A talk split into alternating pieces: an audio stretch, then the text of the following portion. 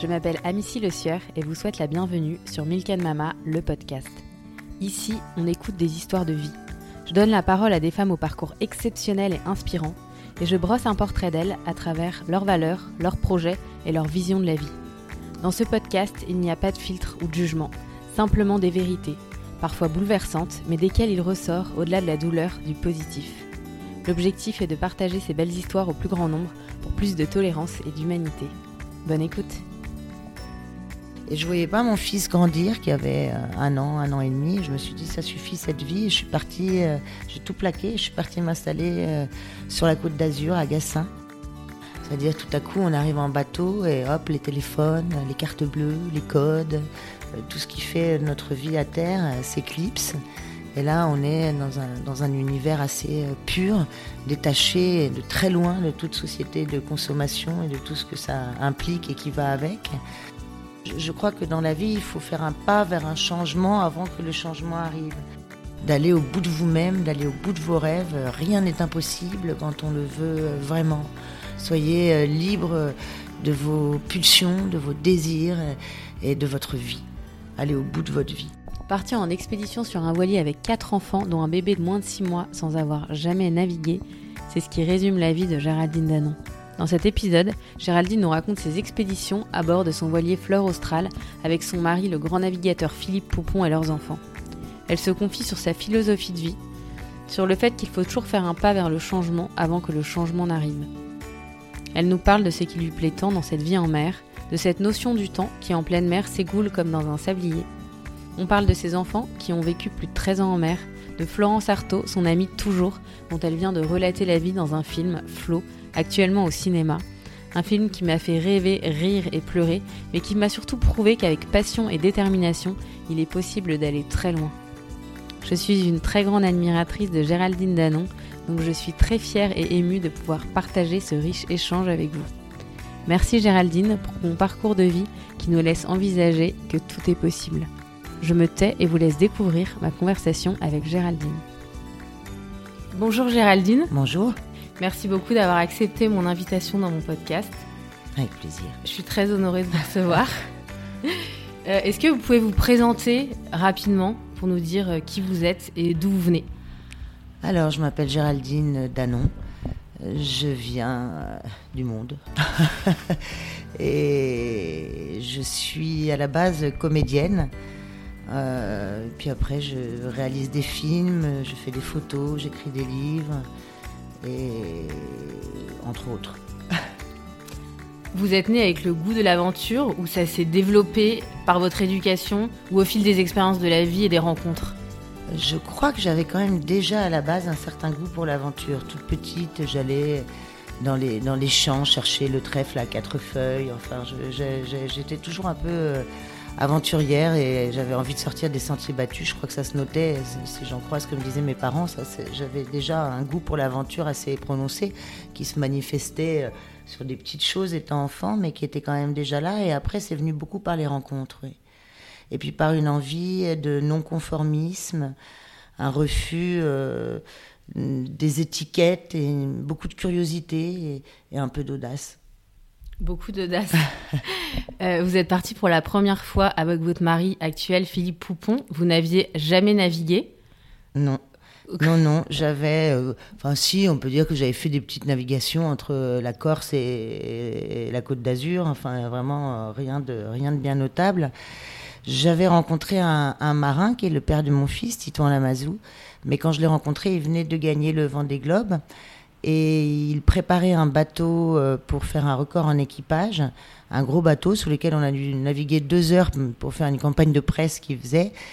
Euh, mais le bateau a coulé après son baptême à Venise, entre Venise et la Yougoslavie. Donc du coup, je n'ai jamais navigué avec Titouan. On a beaucoup voyagé, je l'ai suivi dans ses voyages où il allait peindre des femmes euh, au bout du monde, mais j'ai jamais navigué avec lui. Donc oui, quand je suis partie en mer avec Philippe Poupon pour, euh, avec comme objectif de faire le passage du Nord-Ouest, euh, j'avais jamais navigué. Et mmh. j'avais trois enfants, plus la fille de mon mari, Nina, dont deux petites filles en bas âge, six mois et un an et demi, que j'allaitais encore. et vous aviez pas peur de vous lancer? Parce que c'était quand même, c'est pas un petit cabotage là. Pour le coup, vous étiez parti pour quand même une grande traversée, une grande aventure, une expédition. Ce qui me faisait un peu peur, c'était le mal de mer. J'avais peur de la voir et peur que mes enfants euh, l'aient, parce qu'on partait quand même dans des mers assez euh, tempétueuses. Euh, ne serait-ce que la première navigation où on passe par le golfe de Gascogne, c'est assez. En plus, on est parti, il y avait 40 nœuds de vent, parce qu'on attendait une bonne plage météo au mois de janvier. À force d'attendre, ça n'arrivait pas, donc on est parti quand même. Donc oui, je craignais le, mal de mer, mais sinon non.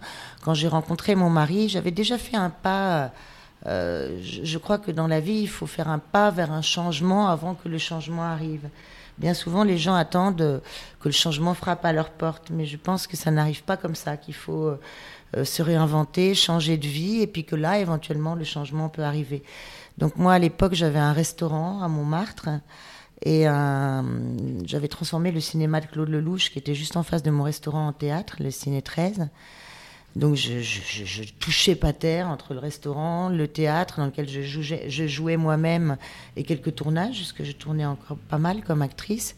Et je voyais pas mon fils grandir, qui avait euh, un an, un an et demi. Je me suis dit, ça suffit cette vie. Je suis partie, euh, j'ai tout plaqué. Je suis partie m'installer euh, sur la côte d'Azur, à Gassin. Et là, j'ai rencontré assez rapidement Philippe au mariage de Florence Artaud. Et on est tombé amoureux. C'est un coup de foudre. quoi ça arrive? Et euh, je me suis dit que pour euh, avancer, il fallait qu'on regarde dans le même horizon. J'avais toujours eu la passion des récits polaires. Depuis toute jeune, je lisais Ernest Shackleton, Nansen, Amundsen. C'est toujours des, des, périples qui me fascinaient de par euh, la survie que ça engendre. Et des aventures à chaque fois assez fortes, puissantes, humaines, et puis confrontées à une nature très extrême. Donc je lui ai dit, on va aller dans un endroit où tu n'es jamais allé. Et euh, l'endroit où il n'était jamais allé, c'était les glaces. Et notamment, euh, on cherchait une route inexplorée. Et il en restait une encore à l'époque, qui était le passage du Nord-Ouest. Donc on est parti pour le passage du Nord-Ouest, qui relie l'Atlantique au Pacifique par la mer de Bering. Ça a duré combien de temps? Et que personne n'avait fait encore d'une traite. Amundsen l'avait fait en 1906, mais en s'arrêtant euh, au milieu et en attendant la prochaine débâcle, c'est-à-dire que les glaces s'ouvrent. Il l'avait fait en deux fois. Et nous, notre objectif était de le faire en une fois. Alors, on est parti de La Rochelle en janvier 2009, fin janvier 2009, golfe de Gascogne, euh, Lisbonne, Lisbonne, les îles du Cap-Vert, traversée de l'Atlantique, les Antilles. Et des Antilles, on est parti vers New York, New York, Terre-Neuve. Terre-Neuve, euh, un long voyage. Hein. un, an, un an environ. Terre-Neuve, là, on a filé vers le Groenland et on a réussi à faire ce passage du Nord-Ouest en une traite. On s'est fait enfermer par, la banquise pendant une semaine. Donc, on était prêt en autonomie, en tout, à tenir un an jusqu'à, encore une fois, cette débâcle, nouvelle débâcle des glaces. Mais on a eu du bol, on s'est fait relâcher au bout d'une semaine. Les courants étaient avec nous, la chance aussi. Et donc, on a fait ce passage du Nord-Ouest et on était un des premiers bateaux euh, surtout le premier bateau en famille a réalisé ça en une traite. Oui, ça a duré un an, un an et demi ce premier voyage. Incroyable.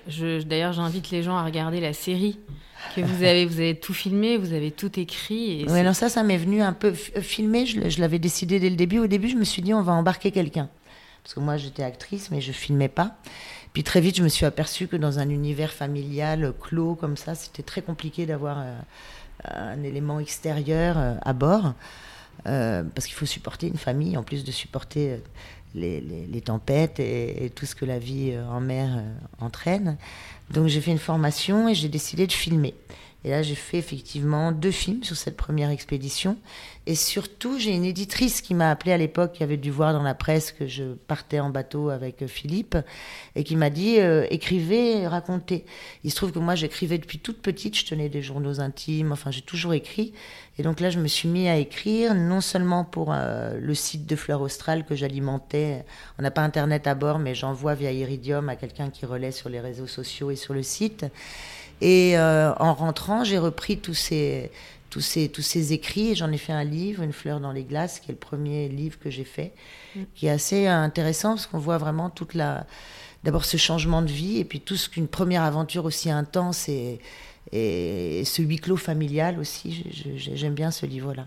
Et je trouve que l'écrit Et les images, c'est ah, complètement complémentaire. Ah oui, et oui, du coup, je vrai. trouve ça génial d'avoir en même temps des livres et en même temps des images de, de ces aventures-là. Oui, c'est vrai. Puis mon, mon, objectif était, vu que les marins sont assez euh, taiseux, de raconter justement un maximum. D'ailleurs, quand j'étais privée d'iridium ou quand ça passait pas, j'étais assez malheureuse de ne pas pouvoir communiquer. Et euh, j'avais envie de partager la beauté de ce, de ce monde. Et puis surtout, j'avais la volonté de ne rien épargner Mm. de, de, ce qui se passe réellement à bord. C'est-à-dire que c'est pas parce qu'on est sur un bateau avec ses enfants, sa famille, que c'est tout rose. Donc euh, je, je, filme, euh, même euh, dans les moments difficiles. parfois, il m'arrive de me faire envoyer balader par un poupon. Ou, enfin, ouais, je, filme tout. Quoi. Mais c'est ça qui est super sympa. C'est ça qui est sympa, je crois. C'est de voir vraiment comment ça se passe et de s'imaginer, de se mettre à la place de cette famille qui fait quand même une aventure extraordinaire. Oui. Qu'est-ce qui vous plaît le plus en mer? Tout, tout me plaît en mer. Ce qui me plaît, c'est d'être euh, coupé euh, du monde des, terriens. C'est-à-dire tout à coup, on arrive en bateau et hop, les téléphones, les cartes bleues, les codes, euh, tout ce qui fait notre vie à terre s'éclipse. Et là, on est dans un, dans un univers assez pur, détaché de très loin de toute société de consommation et de tout ce que ça implique et qui va avec. les enfants s'amusent avec des pinces à linge. Euh, et puis ça apprend aussi surtout euh, à... On devient forcément euh, écolo puisque les déchets, eh ben, il faut les gérer.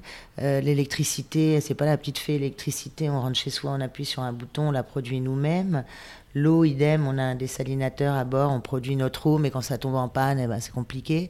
Donc ça apprend vraiment à prendre conscience de, de ce qui nous apparaît, nous, à terre, comme des choses normal. Eh bien non, ça n'est pas normal, c'est un privilège et, et du coup euh, tout, tout, devient rare et, bon.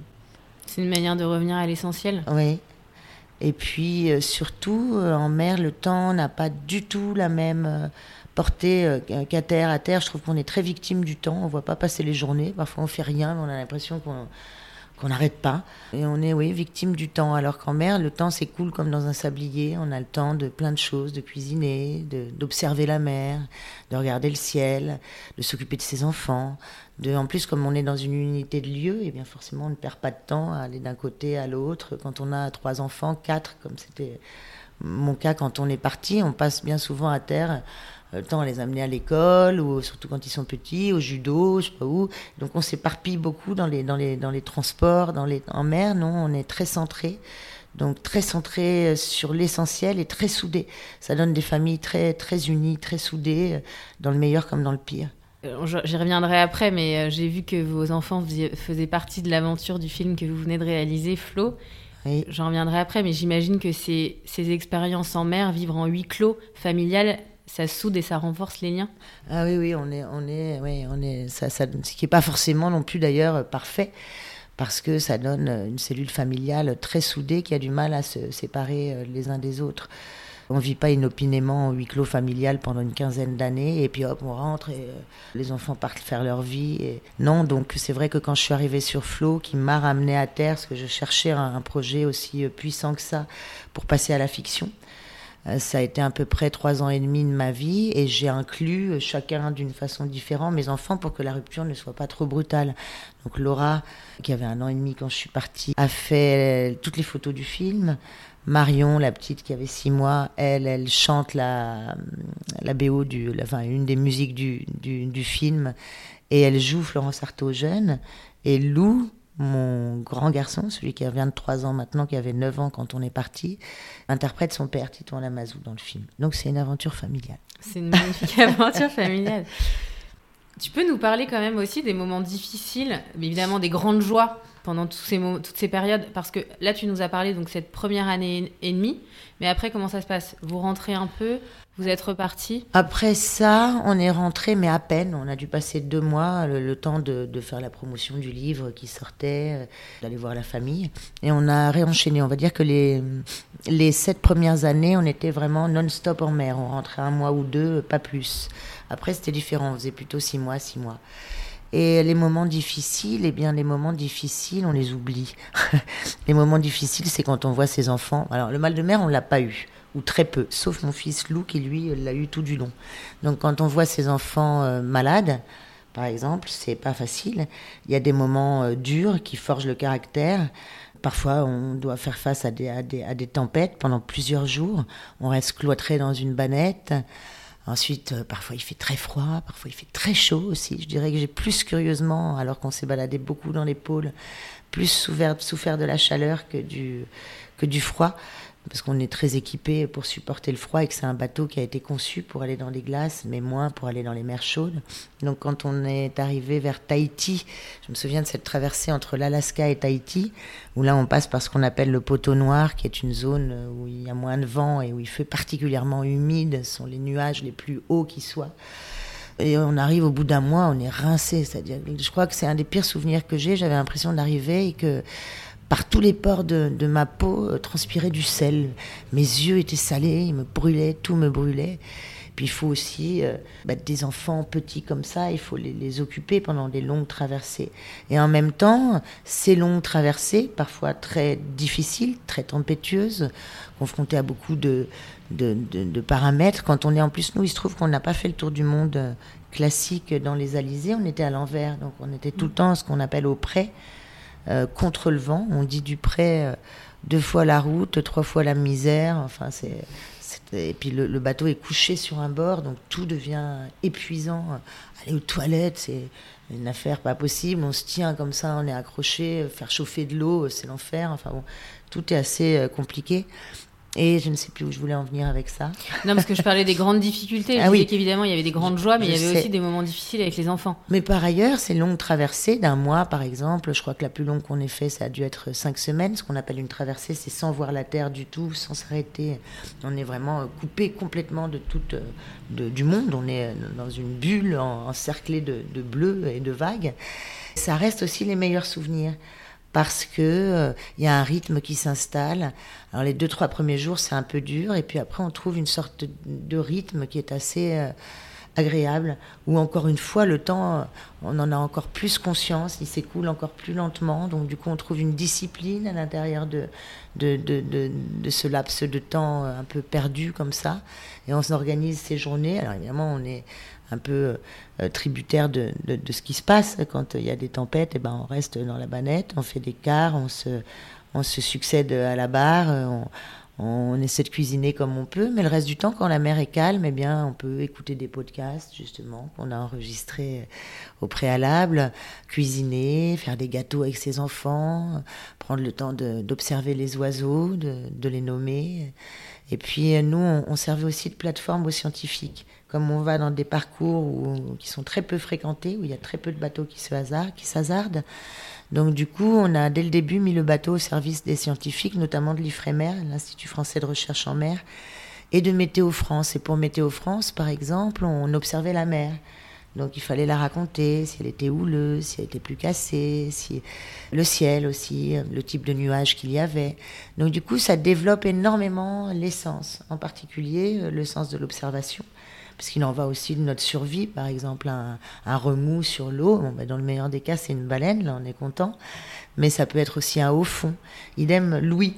On, développe beaucoup Louis, un petit grincement peut être un problème sur le bateau. Et je sais que je suis rentrée de ces années en mer avec des sens très développés.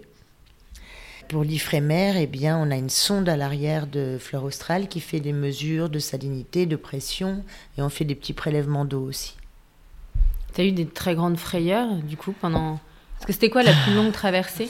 Cinq semaines. les frayeurs, ça a souvent été lié aux enfants. Quand on est parti, on arrive entre Terre-Neuve et le Groenland. Marion, qui avait donc six mois, la plus petite, a eu soudainement une fièvre, 39, 9, euh, pour un petit bébé comme ça.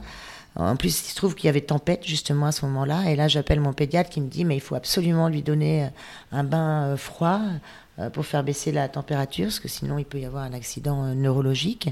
Mais donner un bain froid dans une bassine à un enfant quand on a 50 nœuds de vent et un bateau euh, complètement à l'agite, c'est-à-dire totalement penché, c'est assez compliqué. Donc pendant cinq jours, jusqu'à ce qu'on arrive à rejoindre le Groenland, Nuuk, où là il y avait un hôpital, j'ai vécu un enfer où là je me suis demandé le bien fondé de cette aventure, je me suis dit que c'était de la folie, enfin Et arrivée à Nuuk, euh, elle a été prise en charge à l'hôpital, très bien prise en charge d'ailleurs. Et en fait, on n'a jamais réellement su ce qu'elle avait eu. La, CRP, le taux infectieux, était monté très haut. Donc elle avait dû contracter une sorte de grippe à l'escale précédente. Mais je crois que ça a été une de mes plus grosses frayeurs. Sinon, euh, oui, la traversée, par exemple, entre la Nouvelle-Zélande et l'île Pierre Ier en Antarctique, qui est une île sur laquelle on dit qu'il y a plus de gens qui ont marché sur la Lune que sur cette île. Incroyable. Et c'était notre objectif. Donc on est parti de Nouvelle-Zélande. Là, idem, on attendait une bonne plage météo, mais il n'y en avait pas. Donc on est parti. Il y avait 40 nœuds de vent et tout du long, pendant 4-5 semaines, on n'a on pas débandé, si je puis dire, entre 40, degrés, 40 nœuds et 60 nœuds. Et là, c'est vrai que mon mari est arrivé, il avait perdu, je sais pas, 6 kilos. Les enfants, ils se tapaient à coups de poupée dans la timonerie. Moi, je faisais ce que c'était une traversée très, très, très, très rude. Parce qu'en plus, il se trouve qu'on ne peut pas mettre de pilote automatique. C'est une route, par exemple, pour te donner une idée, que les coureurs du Vendée Globe n'ont plus le droit d'emprunter parce qu'il y a trop d'icebergs. Et en réalité, comme la mer est démontée, les icebergs se mélangent à la mer, donc on ne les voit pas. Pour les plus gros, oui, parce qu'il y en a certains qui font euh, presque la taille de la Corse, des, icebergs tabulaires comme ça, mais ce qu'on appelle les growlers, qui sont les plus petits icebergs, eux, on ne les voit pas tellement la mer, l'écume de la mer les, les, submerge. Donc il faut être en veille permanente, nuit et jour. Le pilote, il est hors de question de le mettre. Du coup, et on doit repérer. ouais, on ton mari, ouais. ouais. on fait des quarts en permanence. Même Lou, mon fils, en faisait aussi. Et puis aussi, un autre souvenir que j'ai euh, assez, euh, qui me reste en mémoire pas agréable, c'était en sortant euh, de Taïwan, à, ce qu'on appelle un rat. C'est-à-dire que en fait, le, courant est à l'inverse de la mer. Et là, on avait l'impression qu'on était dans une machine à laver. J'ai vraiment cru que le bateau allait se retourner. C'était ma crainte. Hein. Tout, tout, tout, au long de ces années, ma crainte était que le bateau se retourne, même s'il a été soi-disant conçu pour avec un mât en, mousse qui devrait le faire se remettre à l'endroit quand il se retourne, quand il chavire. Mais c'est quelque chose qu'on n'a pas pu essayer. On a quasiment tout essayé avant. On était super préparés, de safran, les pièces tout en double. Enfin, on était vraiment prêt à tout. Mais à d'un point de vue manufacture, faire chavirer un bateau, euh, c'est très compliqué. Puis avec un, ton mari est un très très grand navigateur. heureusement, je serais pas partie euh, sinon. Bah, J'imagine que tu l'es devenu aussi, évidemment. Je suis pas sûre. non, j'ai beaucoup appris à filmer, oui, à écrire, faire des quarts, à être au nid de pie en haut du mât pour le guider dans les glaces. Mais non, je suis pas une grande navigatrice du tout. Je suis pas Florence Artaud. Il y a une phrase que tu disais que j'aimais bien. Confronter ses enfants au danger demande un sang-froid inoxydable et une organisation au cordeau. Face au terrifiant spectacle d'une mère déchaînée derrière les hublots, je l'ai rassurée tout en masquant mon inquiétude. À plusieurs reprises, on a failli rebrousser chemin. Et oui, parce qu'en réalité, on s'aperçoit que les enfants, et même le petit qui avait 9 ans, ne ressentent le danger qu'à travers nous. Donc il faut en aucun cas montrer euh, sa peur. Moi je me souviens de moments où on est enfermé dans les glaces. D'ailleurs je les ai filmés, ces moments-là ils sont assez rigolos, moi ils me font toujours beaucoup rire.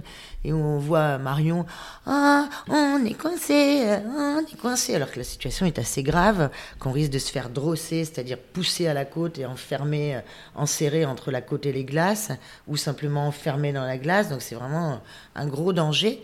Mais j'essayais toujours de rester assez euh, calme, mais avec du sang-froid, effectivement, parce que c'est par nous qu'ils ont peur. Et ils n'avaient aucune conscience de ça. Ça donne des scènes où je, suis, je filme, ils sont eux dans, dans, le carré euh, en bas, et on les voit complètement hystériques, en train de jouer aux cartes, de se marrer. Comme je disais, on est coincé, on est coincé. Et euh, je remonte avec ma caméra, et là, on voit Philippe à la barre, absolument tendu, qui me demande si je suis folle de continuer à filmer. Enfin. Si tu disais, mes, mes enfants ont appris le sens de l'effort, du travail, des difficultés, ils ont gagné en maturité, en courage et en endurance. Qu'est-ce qu'ils font aujourd'hui du coup? Mais tout ça, ça leur a apporté, ce sont des enfants qui sont assez courageux. Je crois que la mère apprend une leçon, surtout en particulier, c'est que bah, la tempête, elle peut être rude, elle peut être dure, elle peut durer longtemps, mais on sait que ça va s'arrêter un jour. Donc ça leur a appris ça, à traverser stoïquement euh, les tempêtes en mer comme dans la vie. J'ai écrit un livre qui s'appelle La nuit n'est jamais aussi noire qu'avant l'aube. C'est ça, c'est qu'on sait que bon, bah, la vie c'est ça. Hein. Il y a des moments de grâce, des moments de joie, et puis il y a des moments de peine, des moments de tempête, des dépressions. Mais ça, ça, ça ne dure qu'un temps. Et au bout de tout ça, il y a, il y a le soleil, la joie, et le calme revient de toute façon. Donc ça leur a appris ça, et ça crée une sacrée philosophie de vie. Ça leur a appris à être courageux, à être tenace, effectivement, tous les adjectifs que j'ai dit là, Après, il n'y a pas de système parfait, c'est-à-dire que quand ils, sont rentrés à terre, en particulier pour les deux filles, que Louis, il avait déjà vécu 9 ans à terre, mais elles ont eu un petit peu de mal à se sociabiliser mais c'est très vite rentré dans l'ordre. Et elles ont effectivement une maturité, une sagesse, une façon d'analyser les situations, une façon, euh, une ouverture sur le monde, un non-jugement, une, façon assez respectueuse, je trouve, de, de, vivre avec leurs semblables. Bah, c'est évident. Euh, tu t'es mariée deux fois avec de grands marins. Qu'est-ce qui te plaît Le premier, je n'étais pas mariée. J'ai vécu longtemps avec lui, ah. mais je m'étais pas mariée. Je me suis mariée qu'une fois. Ce qui me plaît avec les marins, eh bien, Aragon dit il y a deux sortes de gens. Il y a les vivants et ceux qui sont en mer ils sont en mer et ils ont une autre façon, un autre regard sur les choses. Ils, regardent au-delà de l'horizon, ils sont fous et, très sages à la fois. Ils ont eux aussi une grande ouverture d'esprit. Ce sont des êtres assez euh, extrêmes, assez poètes. Ils savent tout faire aussi. Puis ils me supportent. Euh, Géraldine, vous êtes accro aux sensations fortes. C'est l'adrénaline qui vous permet d'aller toujours plus loin Oui. Oui, j'aime beaucoup l'adrénaline, c'est pour ça que j'aime le théâtre aussi. J'adore rentrer en scène, avoir peur. J'adore avoir peur. Vous n'avez peur de rien? Bah si, puisque j'adore avoir peur. Mais non, c'est vrai que la peur n'est pas un sentiment euh, qui m'habite euh, profondément et que je pense que c'est un sentiment qu'il faut à tout prix chasser de, de, son comportement. La peur mange l'âme et il ne faut pas avoir peur. Je crois que c'est un message à transmettre euh, aux nouvelles générations, c'est n'ayez pas peur, allez vers votre risque, comme disait René Char. Parce que quand on regarde ton, ton CV, c'est assez impressionnant. Tu as tourné ton premier film à 13 ans, tu as vécu en mer pendant 11 ans, tu as passé trois fois le Cap Horn. 13 ans en mer. 13 ans. Euh, tu as bataillé avec la banquise, tu viens, et là tu viens de réaliser ton film. Évidemment, tu as écrit des livres, tu as tenu un restaurant, etc. Là, tu viens de réaliser euh, le film Flo, tout le monde connaît euh, l'histoire de Florence Artaud, donc ça, relate l'histoire extraordinaire euh, de sa vie de navigatrice légendaire. Surtout, moi, ce, qui m'intéresse beaucoup dans ce film et dans l'histoire de cette femme, c'est qu'évidemment, elle a, défendu sa liberté, réalisé ses rêves malgré les obstacles. C'est un modèle pour euh, toutes les femmes. C'est pour ça que tu voulais relater sa vie dans un film? Eh bien, je dirais que ce film, il est un peu à la croisée de toutes mes vies. Et puis surtout, Florence Artaud était mon amie depuis les années 80, donc on se ressemble un peu on partage un goût pour l'extrême, un goût pour la fête, un goût euh, extrême pour la mer. C'était cette femme-là que j'avais envie de raconter. Alors évidemment, c'est un grand marin, donc on rentre sur l'eau avec elle, en particulier au moment de la route du Rhum 90. Là, on s'immerge avec elle sur le bateau. En plus, comme il lui arrive plein de choses, c'est assez palpitant. Mais je voulais raconter sa vie, ses fractures, ses brisures, ses éclats, euh, ses failles, sa grande lumière, parce qu'avant tout c'était un être très solaire, et tout ce qui l'avait construit et qui lui avait permis d'être ce marin d'exception, et justement d'aller au bout de ses rêves et de s'en donner les moyens. Et puis cette façon aussi de, justement, comme je disais euh, au début, et ça c'est peut-être aussi quelque chose qu'on partage, de s'affranchir de toutes les étiquettes. Alors elle, elle est toujours restée sur cette voie, la voie de la mère, à partir du moment où elle l'a choisie. Elle était destinée à une carrière de médecin, elle a dit merde à ses parents et elle est partie euh, euh, se confronter aux hommes sur leur propre terrain avec cette belle victoire de 90, puisqu'elle est la seule femme à avoir gagné la route du Rhum.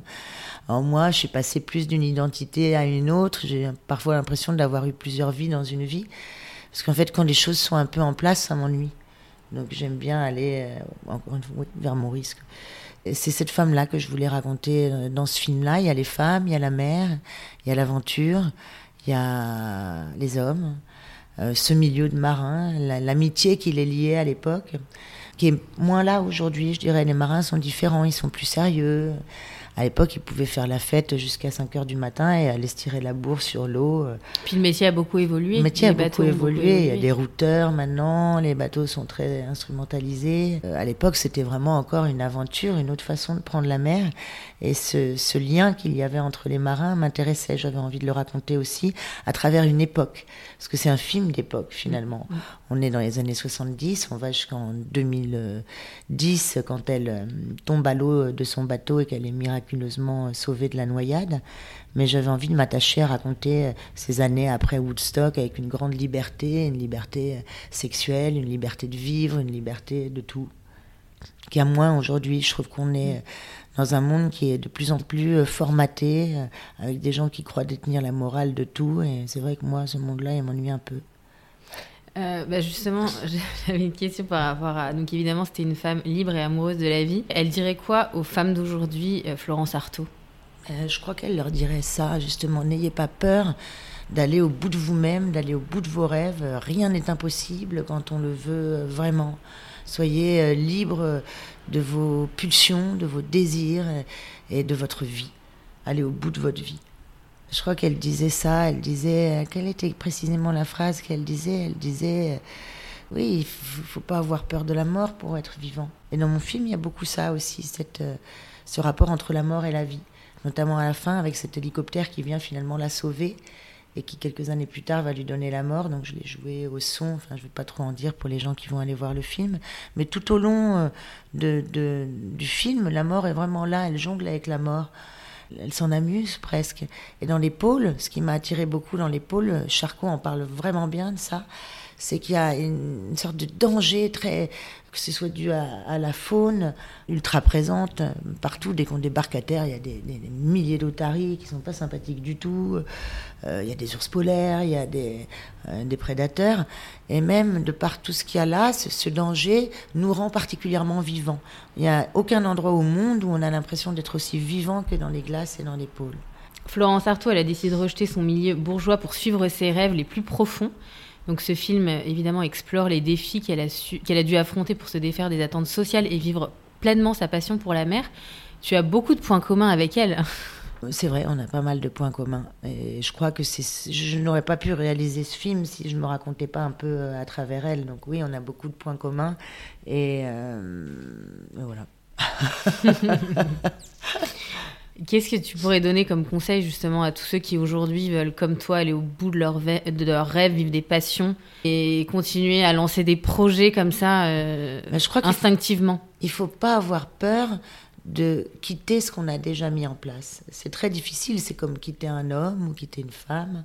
On a toujours peur, mais je pense que quand on ressent dans sa vie le besoin de quitter, euh, que ce soit une vie ou justement euh, un amour, il faut ne pas hésiter. Très souvent, les gens ont peur de quitter ce qu'on a mis en place et c'est compréhensible. Moi, par exemple, quand je suis partie pour le passage du Nord-Ouest avec Philippe, j'avais un petit système qui marchait très bien. Mon restaurant, il marchait très bien. Mon théâtre, je l'avais depuis plusieurs années. J'avais enfin réussi à à faire ce que je voulais dans ce lieu. J'en vivais, enfin, tout était, je dirais, euh, parfait. Sauf que je m'apercevais que finalement, j'étais arrivée au bout de cette aventure-là et que ma curiosité m'a donné envie d'aller voir d'autres choses. Donc je dirais, n'ayez pas peur de perdre ce que, ce que vous avez mis en place pour aller vers d'autres rêves, parce que la vie est courte et que si on peut en avoir plusieurs dans une, c'est pas mal. Ça aussi, je le partage avec Florence Artaud. On est assez boulimique de la vie. Moi, j'aime profondément euh, la vie. Si je pouvais ne pas dormir, je ne dormirais pas. D'ailleurs, c'est ce que j'aime bien aussi dans pôles. Et au début, ça m'a joué des tours jusqu'à parfois avoir des hallucinations. C'est qu'il n'y a pas de nuit. Parce que quand nous, on peut aller naviguer là-bas, c'est que ce sont des jours continus. Dès qu'il y avait un, iceberg au début, en plus, euh, on trouve tout. Après, à force de passer des années, on devient un peu plus sélectif. Mais en conclusion, je dormais jamais. Il y avait toujours quelque chose d'extraordinaire dans le paysage et je me levais pour le filmer. Mais c'est vrai que si j'avais pas besoin de recharger, recharger mes batteries par le sommeil, je dormirais pas tellement j'aime vivre. Comment faut élever nos enfants justement pour leur donner ce goût de l'aventure? Alors là, si je suis bien incapable de donner des conseils à des gens pour élever leurs enfants. Je crois que la seule chose qu'on peut faire, c'est de leur donner de l'amour et, la confiance en eux. Et puis essayer d'être un exemple. Je ne le suis pas toujours personnellement, mais j'espère l'être sur les points principaux, c'est-à-dire euh, le goût du travail, le goût de l'aventure, et puis me battre pour mes rêves. Et si j'ai déjà pu leur communiquer ces trois leçons-là, eh bien j'en serai heureuse et j'espère que ça fera passer les défauts. C'est qui tes modèles de femmes? Oh, mes modèles de femmes, ils sont assez. Euh, j'en ai pas mal, me viennent en tête. Euh, bah, Florence en est un, Florence mm. Artaud, Edith Stein, euh, que j'ai joué au théâtre d'ailleurs, Simone de Beauvoir, Romy Schneider, il y en a plein, Simone Veil, plein dans des milieux très différents. Ce sont des femmes qui ont fait avancer les choses. Mm. À leur façon, en tout cas qui ont essayé. Mm, comme tu es une grande aventurière, j'aimerais te faire une interview expédition. Un de tes plus beaux souvenirs en bateau avec tes enfants L'ours polaire. on l'a attendu très longtemps et quand il est apparu, c'était un 15 août, on était par 78 degrés de latitude nord. Notre objectif était d'atteindre les 80, on n'a pas réussi, on s'est fait arrêter par la glace. Et là, on l'a vu, il était perché en haut de la montagne et on l'a traqué, on l'a suivi on a réussi à le voir de très près. Ta plus grande frayeur en expédition? Le, la maladie de Marion quand elle était toute petite et cette traversée de cinq jours a, tenté de faire baisser cette fièvre. Oui, je crois que c'est mon pire. Ta rencontre la plus bouleversante pendant, les, pendant ces expéditions? Oh là là, il y en a eu tellement. J'ai rencontré tellement de gens. Les Esquimaux en particulier, euh, il n'y en a pas un plus que l'autre, m'ont beaucoup euh, marqué. Parce que c'est un peuple extrasensoriel, extrêmement sensible on a l'impression qu'ils ont justement, on parlait d'essence, euh, en, éveil chez eux, c'est, on a l'impression de, funambules qui, qui évoluent sur un fil et qui sont prêts à, tomber d'un côté ou de l'autre. Sont des êtres très exceptionnels. L'endroit où tu aurais pu poser tes valises La Nouvelle-Zélande. Et je vais y tourner un film bientôt. L'objet Mais en fait, pour être tout à fait sincère, je, je, c'est peut-être un défaut d'ailleurs, je crois, mais c'est sans doute aussi ce qui m'a amené à partir. Je ne suis bien que quand je fais mes valises et quand je les défais. C'est pour ça que j'aime le bateau. J'adore arriver et partir. Je suis pas tellement, je suis nomade. Je me vois pas sédentaire. Je me vois pas poser mes valises nulle part. D'ailleurs, là, ça fait peut-être un peu trop longtemps que tu les as posées à Paris. Oui, et puis tu vois, là, Paris, je peux plus. Et puis tu vois, il y a toujours des cartons chez moi. Enfin, je suis toujours en partance. L'objet qui ne t'a jamais quitté en mer J'en ai plusieurs. Il y a déjà ma petite médaille euh, miraculeuse de la rue du Bac qui me quitte jamais, qui est à mon cou. Et puis j'ai des pierres. Une pierre que m'avait offert une femme euh, au banc d'Arguin, mais pas le banc d'Arguin, le banc d'Arguin Noidibou, qui était une des plus belles navigations qu'on a fait au tout début. C'est magnifique ces coins-là. Il y avait une femme qui était en train de polir, une, elle était aveugle et elle polissait une pierre euh, noire et elle me l'a offert. Donc celle-ci, elle ne m'a jamais quittée. Et j'ai une améthyste aussi qui me quitte jamais. Un de tes plus grands moments de solitude bah, C'est ce qu'on cherche en mer, la solitude. Alors moi, quand je la trouve, je suis contente parce que vu que je ne suis pas seule sur le bateau et qu'il est compliqué euh, quand tes enfants ou ton mari euh, te gonflent de claquer une porte et d'aller... Euh, les portes, elles sont étanches, mais bon. Donc non, je les cherche. Parfois, j'essaye d'aller au bout du bateau et de et de, m'isoler. J'aime la solitude. Mon plus grand moment de solitude, allez si quand même, j'en ai peut-être un, c'est quand on arrive une expédition qui, où j'allais sur les traces de Shackleton justement, Ernest Shackleton, et là on allait sur l'île éléphant. Ben, je vous invite à, à, à, lire Shackleton, c'est assez fascinant son, son, épopée. Il a laissé toute son équipe là pour partir et il est revenu les sauver un an après. Ils ont vécu dans des conditions absolument de survie euh, euh, qu'on n'arrive même pas à croire quand on le lit. Et là, le bateau ne pouvait pas mouiller avec Philippe et les enfants. Donc moi, je suis descendue seule. On m'a larguée avec une combi de survie, combinaison de survie, et puis un sac étanche dans lequel j'avais ma caméra. Et là, je me suis retrouvée, je voyais plus le bateau sur l'île éléphant, seule. Et à un moment, j'en menais pas large. Puis d'autres moments aussi, quand je pars avec l'annexe, par exemple, pour filmer le bateau euh, vu de l'extérieur. Là, je suis vraiment seule sur l'annexe, avec la banquise qui bouge. Alors, il suffit qu'un iceberg, parce qu'avec le réchauffement climatique, un glacier, pardon, vèle un iceberg, c'est-à-dire qu'il y a des bouts de glace qui se détachent du glacier, et il y en a de plus en plus, pour que ça fasse totalement bouger le, petit bateau, la petite annexe sur laquelle je suis. Et là, j'ai des grands moments de solitude où je me dis, oula, ça ferait pas bon tomber à l'eau là. D'ailleurs, euh, par rapport à tout ce que tu as vu, t'en dis quoi, toi, du réchauffement climatique? Ben, J'en dis déjà que je ne suis pas scientifique, mais j'en dis qu'il est évident que quand on navigue, euh, donc c'est un constat que je peux faire, que quand on navigue, eh ben, parfois on navigue sur des endroits où il y avait des glaciers avant. J'en dis qu'il y a de moins en moins de glace dans pôles. J'en dis que, bah, que c'est inéluctable, mais que, que j'ai envie de dire aux gens qu'il n'est jamais trop tard et qu'il faut euh, aujourd'hui se mettre en route au quotidien, chacun, par des petites actions et prendre cette conscience-là et surtout pas se dire que c'est trop tard et que justement c'est inéluctable. Le mot était mal choisi. Au contraire, il faut se battre. Ils font quoi aujourd'hui tes enfants? Mes enfants. Alors Lou, euh, il a fait un master en sciences politiques. Pourtant, ils ont tous fait le CNED, donc l'école à bord Parce du qu'en bateau. fait, ils ont fait le CNED pendant à peu près 12 ans où il y avait des périodes quand même où ils retournaient à l'école. Alors, il y a quelques petites périodes où ils sont retournés à l'école parce que je voulais les sociabiliser. Pendant sept ans, ils ont fait euh, que à bord et après, ils retournaient deux, trois mois euh, à l'école pour voir euh, des enfants. Donc, Lou, il a fait son master en sciences politiques et là, eh ben, il joue dans mon film, donc j'ai l'impression que ça lui plaît bien. On va voir, il se questionne un peu sur l'avenir. Il voudrait changer le monde. C'est une belle. si à pas mal. Si à cet âge-là, on n'a pas ce genre Pas de mal. rêve, je sais pas quand est-ce qu'on les aura. Et mes deux filles, Marion, elle chante. Euh, Elle continue de faire le CNED maintenant, même quand on est euh, à terre. Parce qu'elle est en quelle classe? Elle est en troisième. D'accord. Et euh, Laura, elle, euh, elle fait le cours Florent et le cours Simon. D'accord. Donc elle veut devenir actrice ou réalisatrice. Et elle fait des photos, des très belles photos. J'ai vu sur ton compte Instagram. Donc ils sont tous un peu artistes, on va dire quand même. Complètement. Mm. Mais tu viens d'une famille d'artistes. Oui. C'est quoi tes projets? Alors mes projets, euh, c'est partir le plus vite possible pour recharger un peu mes batteries parce que ton âge de flow, la- déjà la préparation, le mettre en place, arriver à monter le film, c'est un film lourd, un projet très ambitieux avec des scènes en mer et c'est pas rien. Donc il m'a fallu déjà convaincre des gens pour le monter. Ensuite le tourner, 60 jours de tournage euh, très éprouvant, c'est un gros film. Et ensuite, euh, toute la post-prod, ensuite toute la, promotion, la tournée. Donc ça fait trois ans et demi que je suis en immersion totale dans ce projet. Donc là, j'ai envie de... Maintenant, il m'appartient plus, il appartient au public. Et j'ai envie de repartir en mer, recharger mes batteries. Et je suis à l'écriture euh, déjà d'un scénario tiré d'un livre de Melissa d'Acosta qui s'appelle Les femmes du bout du monde, que j'adapte pour le cinéma. Et- Incroyable. Ouais. Et je tournerai ça en Nouvelle-Zélande, si tout va bien, en septembre. Magnifique. Voilà.